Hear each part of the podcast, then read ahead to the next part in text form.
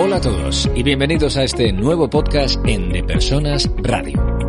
Periódicamente recogemos aquí tendencias, entrevistas, debates de temas de actualidad sobre el mundo de la empresa y la gestión de personas.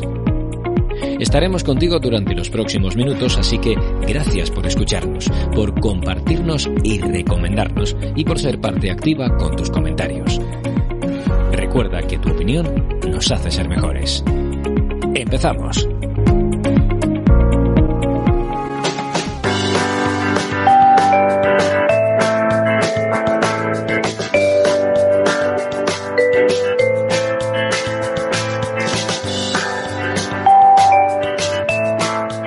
Pues una semana más estamos en Listening Leaders y hoy tenemos una invitada muy especial desde Argentina. Ella es Jorgelina Albano, que es CEO y fundadora de Human In House y un proyecto que se llama Lavadas.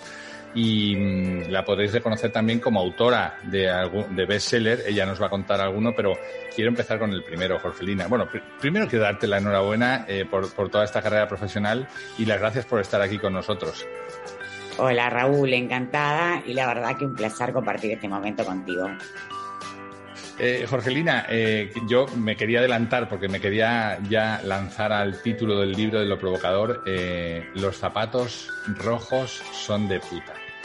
¡Wow! Cuando te, puedo decir que cuando lo, lo leí la primera vez, eh, me pareció que debía estar eh, leyendo otra cosa porque no.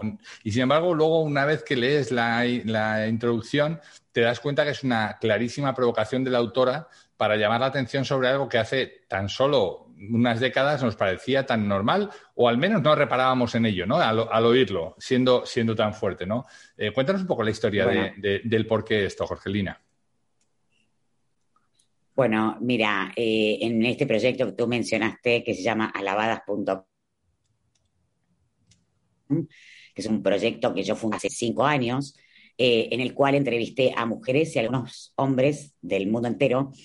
En una de esas entrevistas entrevisté a una teóloga feminista chilena, ¿no? Y ella, o sea, el, proyecto se, se, trata, ¿no? De eh, preguntar a mujeres y a varones por la cultura y cómo esa nos limita en el accionar, sobre todo las mujeres.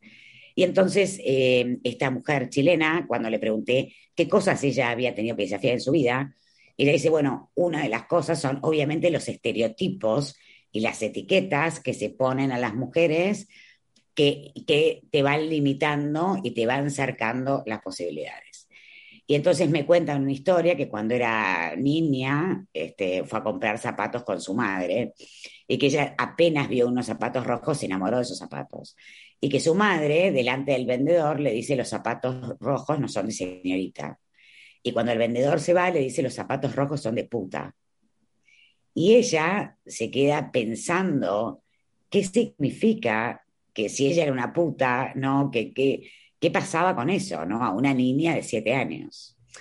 Digo, y esto es un poco lo que el sistema cultural actual, porque esto todavía no cambió, eh, nos limita a las mujeres, ¿no? Siendo que ayer fue el, 8 de marzo, este, que fue el Día Internacional de la Mujer, bueno, el sistema cultural es una gran limitante del accionar de las mujeres y de los varones, obviamente, no de todos, porque el sistema cultural nos limita a todos, no solo a las mujeres. Estamos en un momento, eh, aunque estas piezas, la idea es que sean atemporales, pero se está grabando en un momento que estamos em, a un, año eh, adelante de haber, em, de haber, haber, manifestado, de haberse manifestado una pandemia eh, mundial, COVID-19, que no se nos va a olvidar nunca, em, pero, pero que ha cambiado muchas formas de hacer en las empresas, ¿no? Y una de ellas eh, podría ser este tema de la diversidad, ¿no? O sea, eh, tenemos la oportunidad de hacer un ajuste, un cambio a cosas que sabíamos que no estando bien no teníamos tantas facilidades para cambiar, ¿no? Sin embargo, hoy yo creo que es una de las cosas que podemos cambiar. No sé, no sé si este es el, un buen momento o no lo es, Jorgelina este es un excelente momento, ¿no? Es un excelente momento. Digo porque la, pandemia demostró, sobre todo en 2020, que justamente esta cultura de la que te hablaba recién no cambió y que las compañías lo que hicieron hasta ahora, ¿no? que con muchísima buena voluntad, digo, no es que estén haciendo mal las cosas, eh, implementaron políticas de género, implementaron, se implementó en algunos países el cupo, implementaron eh, eh, licencias por paternidad igualitarias a las de maternidad, implementaron algunas cuestiones que ayudaron al avance de la mujer en el mundo laboral no del todo al avance de la mujer en los lugares de liderazgo, ¿no? Pero sí al avance de la mujer y de las oportunidades en el mundo laboral. Ahora, cuando vemos el último informe de la CEPAL de hace dos semanas, y el informe dice que la pandemia, por ejemplo, en Latinoamérica, retrocedió en 10 años las oportunidades laborales para las mujeres, 10 años, eso muestra que algo cambió, pero nada cambió en definitiva. ¿no? O sea, que el esfuerzo, de algún modo, no fue suficiente para poder mantener ese cambio a lo largo de los años y que sea un cambio que se pueda mantener contra viento y marea, digamos, ¿no? Incluso en el medio de una pandemia. a, qué crees que ha debido ese, ese retroceso?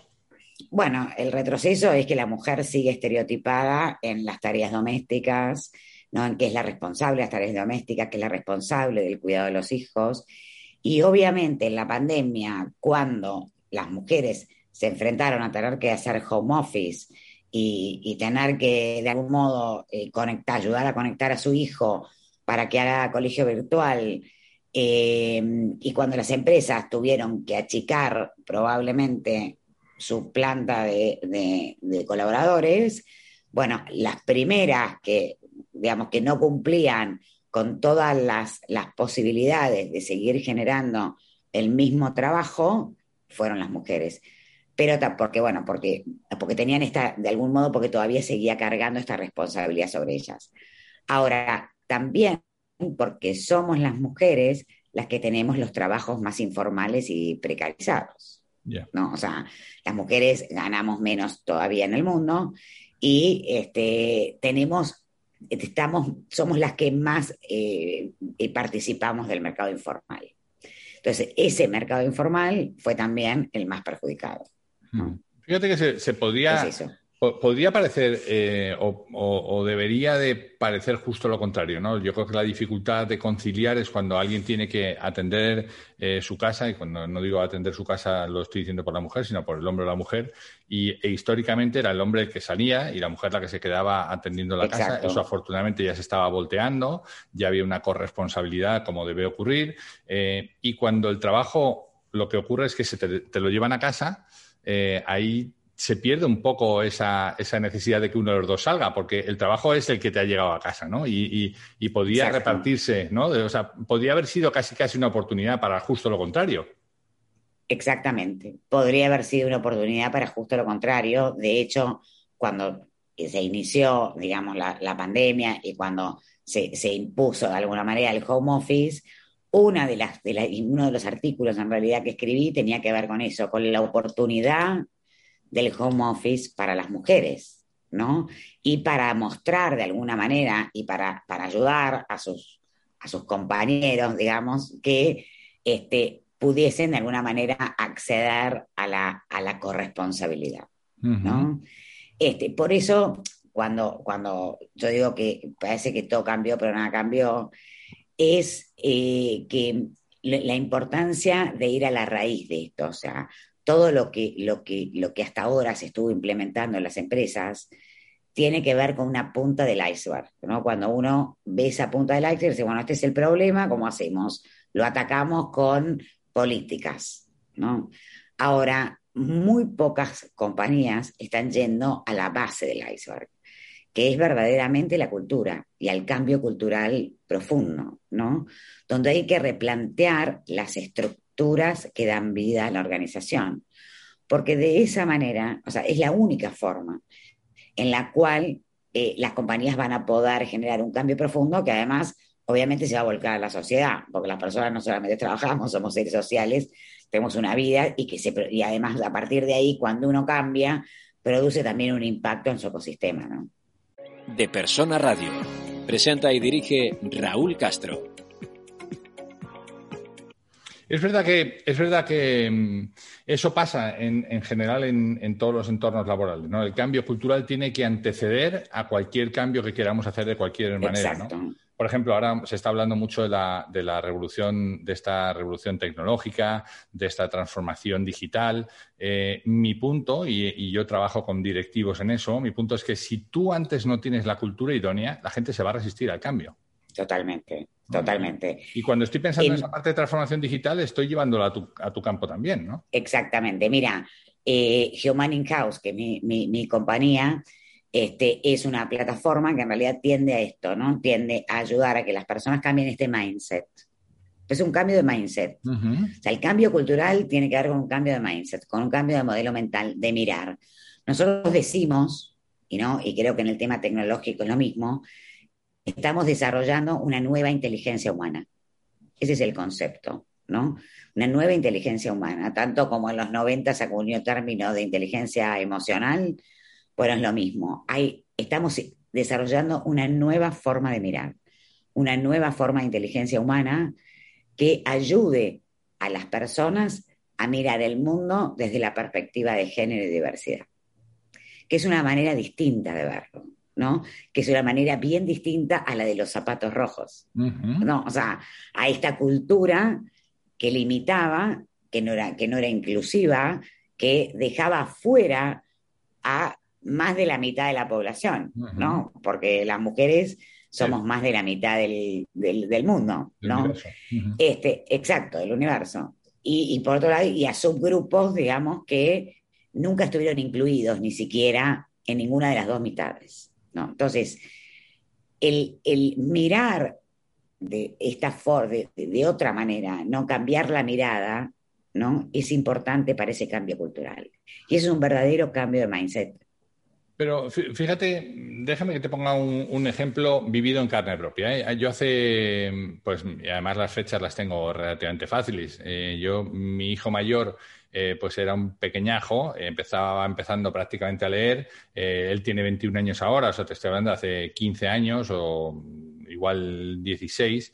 Em, llegó a casa y había una revista en, casa con un actor, presentador de televisión que, cuya boda se estaba anunciando en primera página. Y entonces mi hijo llegó a la portada y dijo, anda, mira, fulano de tal, que se ha casado con su, con su novio con su, o con, otro señor.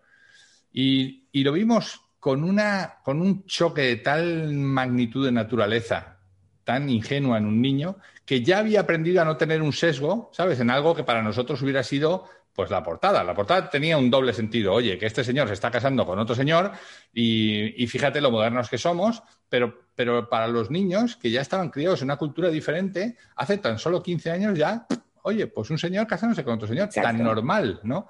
Eh, eso que, nosotros, que nuestra generación ha tenido que ir comprando, adaptando, eh, por supuesto explicándoles a los, a los abuelos, a los que ya se iban, que no pasaba nada, ¿no? A la generación anterior a la nuestra. Eh, la educación consiguió que eso se viera normal, ¿no? Y yo creo que eso es el mismo camino que tiene que pasar con el tema de diversidad y de inclusión, ¿no? Es decir, oye, el que, el que un niño no vea que su, papá tiene una jefa, pues es algo malo o que de lo que no hay que hablar con nadie o al contrario, ¿no? Sino, oye, qué orgullo que, estamos, que, todo eso, digamos, se, está eh, formalizando. Pero eso pasa por la, cultura, ¿sabes? Eso pasa por empezar en los colegios y dar tiempo, pues que pasen, oye, esos 10, 15, 20 años y que esas generaciones vayan sentándose en las mesas y que ya no estén en discusión, ¿no?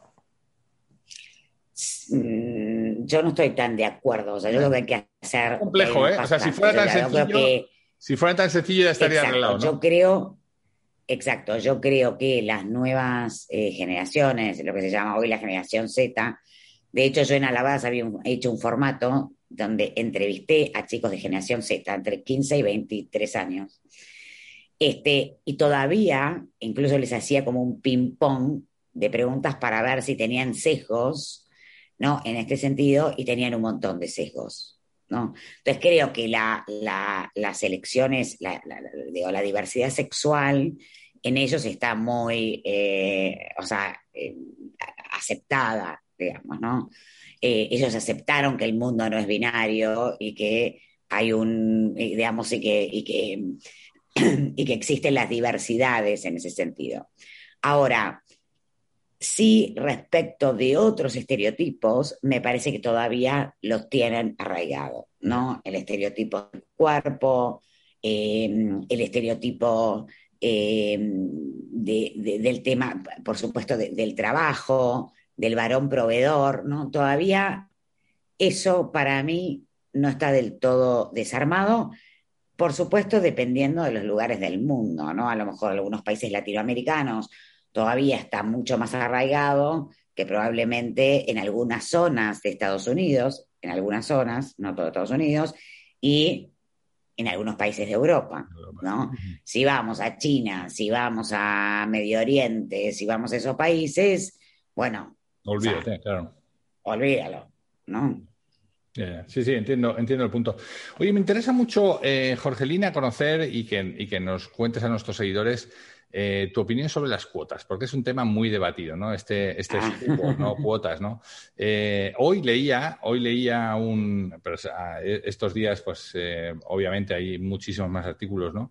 Hoy decía, había un artículo que decía, gracias, gracias a las cuotas, y luego en, contraposición había otro que decía, al final las cuotas lo único que hacen es marcar, y, hoy en este momento no se, no se sabe quién es bueno o quién es malo, eh, por el hecho de haber tenido cuotas. ¿Cuál es tu opinión? ¿Las cuotas son buenas, son mm. malas a la hora de acceder a puestos de dirección? Bueno, a mí, a mí me gustaría agregarte cuotas y otro tema que te voy a agregar ahí es meritocracia, que es mi especialidad, ¿no? en este sentido. Bueno, te empiezo por las cuotas. Para mí las cuotas son buenas porque son un acelerador, ¿no? O sea, todo lo que sea, es como estas políticas que hablábamos antes, son un acelerador. Entonces, cuando una compañía o un gobierno o como pone cuotas, no sobre todo en los lugares de, liderazgo, aceleran el ascenso de las mujeres a, esos lugares. Y eso me parece que está muy bien. ¿Cuál es el problema de las cuotas?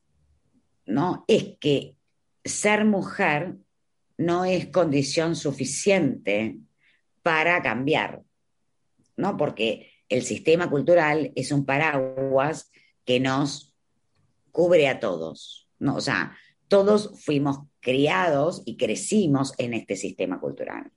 Entonces, ser mujer es condición probablemente muy necesaria, pero insuficiente. Probablemente haya un varón que tiene esta conciencia igualitaria, probablemente mucho más que una mujer, ¿no? A pesar de que ese varón no debe haber, no, digamos, puede haber sido, pero las, mujeres fuimos las que fuimos discriminadas, las que fuimos víctimas, muchas de acoso sexual, de, ¿no? Este, ahora, eh, y hay, hay un concepto que es muy importante para mí y que muchos directivos o CEOs de compañías, cuando hablas de, del liderazgo de la mujer y la importancia de que haya mujeres, te dicen, no, no, no, no, pero acá es importante que la gente suba por meritocracia. Y esto es lo que tú dices, que no, no queremos cupo, queremos talento. ¿No? Ahora, cuando definimos a la meritocracia, cuando vemos cómo está definida la meritocracia, lo que vemos es que la mirada, los atributos que dan vida a ese concepto son también patriarcales y son básicamente atributos de lo que se conoce tradicionalmente como masculino. Cualquier compañía está basada en, esa, en ese sistema cultural, en, e, en las definiciones que dan vida a este sistema cultural. Por lo cual, no hay mérito de una mujer que alcance, ¿no? Porque todo este sistema está, está de alguna manera definido desde este lugar. De hecho, te voy a dar, te voy a dar un ejemplo que es muy gracioso.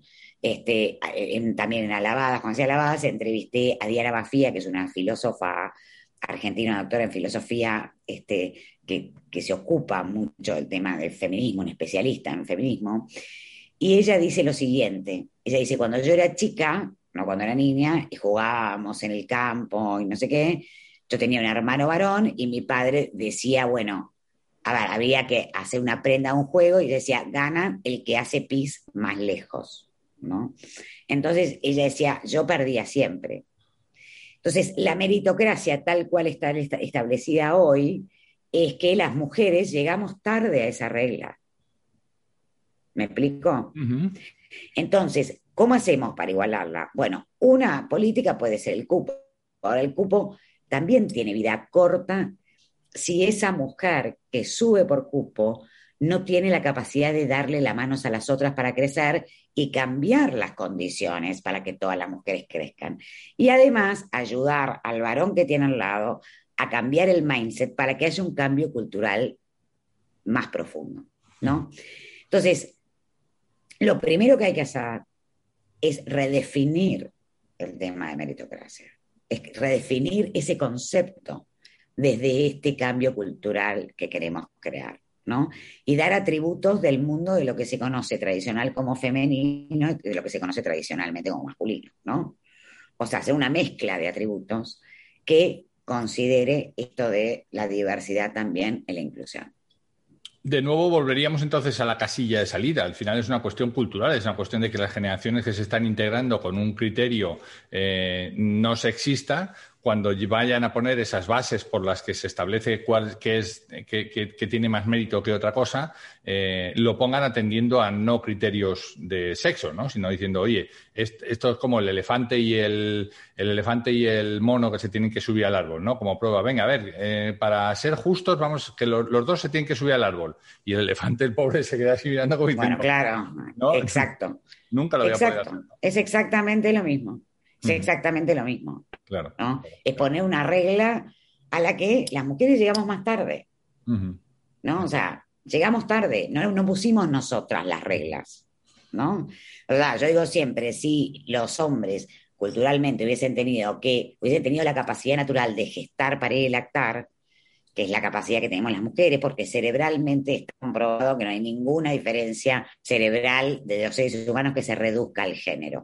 o sea, hay otras diferencias que tienen que ver con la cultura, que tienen que ver con otras cosas, pero que no tienen que ver con el género, ¿no? Entonces, eh, la verdad es que no, o sea, no hay diferencias. La única diferencia es de los cuerpos. O sea, la mujer tiene la capacidad de gestar para ir a lactar. Y en base a esa definición nos atribuyeron un rol ¿no? Que es el de criar niños, el de cuidar niños, el de ocuparnos de las tareas de, la casa. Si los varones hubiesen tenido esta capacidad, digo, el mundo laboral sería bastante diferente. Escucha todos los programas de De Persona Radio en las principales plataformas de podcast. Oye, vamos a poner la mirada en, vamos a empezar a poner nuestro granito de arena, ¿no? ¿Qué, podemos decirles a las nuevas generaciones que se están incorporando eh, o que están haciendo esa transición desde sus estudios, en donde han venido teniendo una formación pues más o menos rica en estos conceptos y se está incorporando al mercado de trabajo? ¿Qué es lo primero que tienen que, hacer, tanto ellos como ellas, ¿no? Sí, mira, eh, yo creo que lo, primero que tienen que hacer es, eh, es eh, no tener miedo, eh, ser creativos, poder expresar lo que piensan. Las mujeres, eh, o sea, los varones obviamente estar atentos a, a, que haya verdaderamente espacios de igualdad, ¿no? Y las mujeres también estar atentas, estar atentas a eso.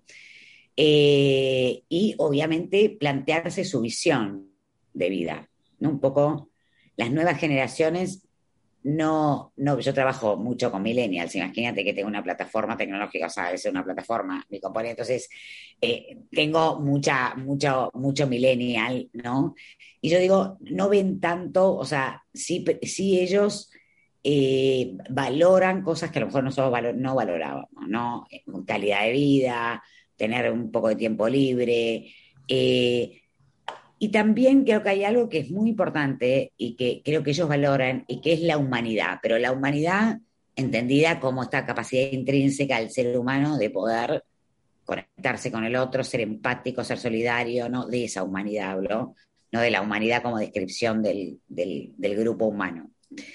Este, creo que son, piensan de manera un poquito más integral. Y además otra cosa que creo que les pasa y que creo que es buenísimo, es que tienen ambición de transformación, ¿no? Y entonces, este, pero que digo, que ese compromiso, y esa, si, verdaderamente lo tienen, que no se les diluya en el camino, ¿no? Que lo tengan como una visión de vida. Creo que no hay nada mejor que tener esta ambición de transformación, o sea, de poder transformar las cosas desde los valores que ellos consideren, ¿no? Y que quieran, pero me parece que eso es riquísimo en las nuevas generaciones. ¿Cuáles deberían de ser esos valores, no? Al margen de, digamos, hay, valores que nos han acompañado, ¿no? Como son el respeto, como son, eh, pues, la, mm, generosidad, la, eh, el, sacrificio, el compañerismo, ¿no? todos esos valores que, de esos cuáles destacarías que en donde hay, desde la casa hay que grabarles a fuego para que eso llegue. Bueno, para mí la libertad.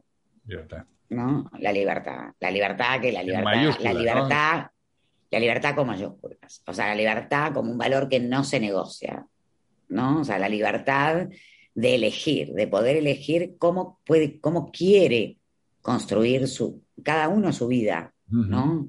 Este, y obviamente la libertad entendida como, como también, incluso dentro de la libertad, el respeto hacia el otro, ¿no? O sea, pero la libertad de elegir y hacerme responsable de mis propias elecciones y poder liderar mi vida como quiero, ¿no? De poder crear el futuro que quiero.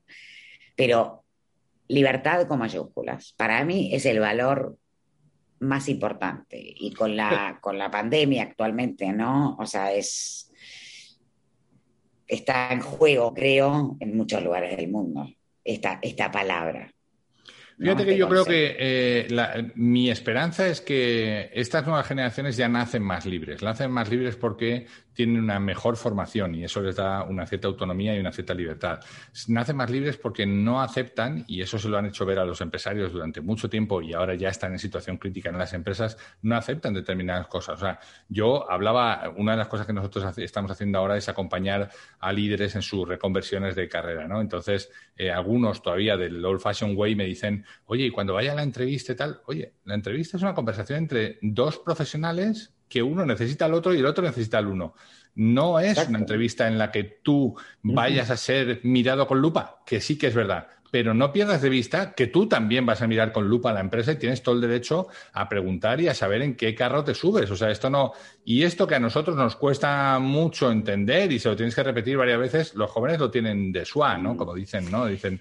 Sí, ellos tienen, van a tener que luchar con otra inteligencia, que es la inteligencia artificial, ¿no? Que son los algoritmos y que este, también, ¿no? Que es una de las, de las, o sea, y, que hoy los algoritmos empiezan a regir un poco nuestras vidas y lo que elegimos no tenemos toda esa libertad, ¿no? O sea, digo... que te pregunte por eso, porque tú eres experta también en tema de la... He leído cosas tuyas, me parece súper interesantes acerca de la cuarta revolución industrial, y esto deja otro enorme hueco a un sector como el de, el de la mujer, en el sentido de un, un, enorme espacio, no un hueco, un enorme espacio en donde se van a hacer, si son capaces de encontrar, si somos capaces entre todos de encontrar ese espacio. Fíjate, yo leí hace mucho que esta parte de la cuarta revolución industrial, junto con una cosa que hoy nos parece casi de coña, que son las impresoras 3D, van a cambiar radicalmente la posibilidad y un, y un 5G que va a cambiar el mundo en, cuanto a la velocidad de los sistemas.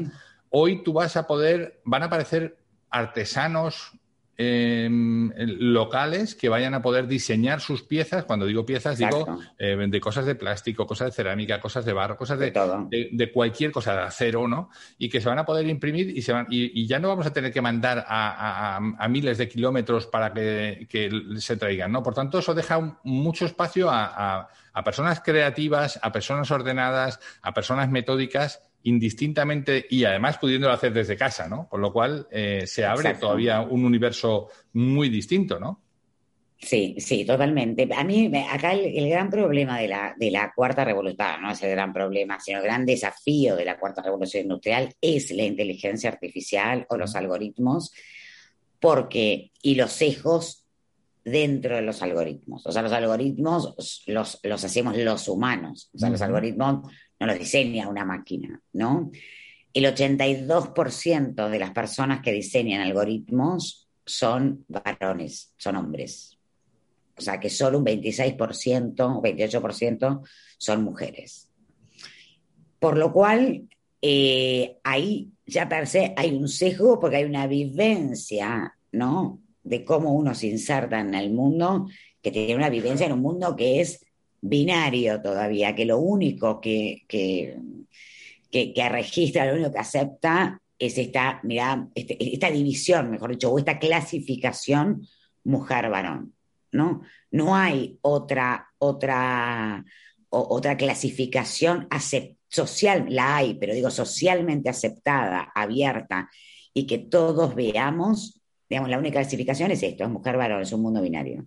Entonces, esa manera de ver genera, obviamente, como dijimos al principio, limitantes. Y también existen las limitantes en los algoritmos. Entonces, cuando vemos, por ejemplo, en el caso de los, hay muchas compañías que hoy desarrollaron algoritmos para la selección de personal, ¿no? para la selección de sus colaboradores. Y esos algoritmos obviamente hacen ganar tiempo porque pueden seleccionar una cantidad de currículums impresionantes en muy poco tiempo. Lo que sucede es que esos algoritmos siguen perpetuando la cultura de la compañía, ¿no? Entonces, es una de las problemáticas, ¿no? Y, yo hago muchas pruebas con los algoritmos, ¿no? O sea, porque me, parece divertido experimentarlos. Y ahora te voy a contar otra cosa que está muy buena. Pero, por ejemplo, mi marido y yo miramos Netflix y, es, y, gran parte de las veces miramos juntos, por lo cual miramos cosas que le gustan y cosas que me gustan a mí. Y a él Netflix le recomienda cierto contenido y a mí otro contenido, porque detectó que yo soy mujer y detectó que él es varón. ¿no? Entonces digo, desde ese lugar nos limitan. ¿no? Y eh, ahora el 8 de abril en, en Humani Cause hacemos un evento virtual en el cual este, vamos a tener algunas eh, speakers muy buenas del mundo. Una es Masarin Manaje, que fue la que acuñó el término sesgo implícito en los 90, Gina Ripon, que es una neurocientífica inglesa, que ya cambió las preguntas para investigar los cerebros, ¿no? O sea, eh, para, poder llegar a esta conclusión que el cerebro no tiene género, ¿no? Eh, también va a estar Jessica Bennett, la editora de género del New York Times, eh, y vamos a pasar un documental y le vamos a hacer una, una, una entrevista a Yalini Cantalla, que ella hizo un documental que se llama Coded Bias, en el cual ella filmó cómo los algoritmos limitan nuestra vida, ¿no? Y cómo estos algoritmos están llenos de, sesgos, ¿no?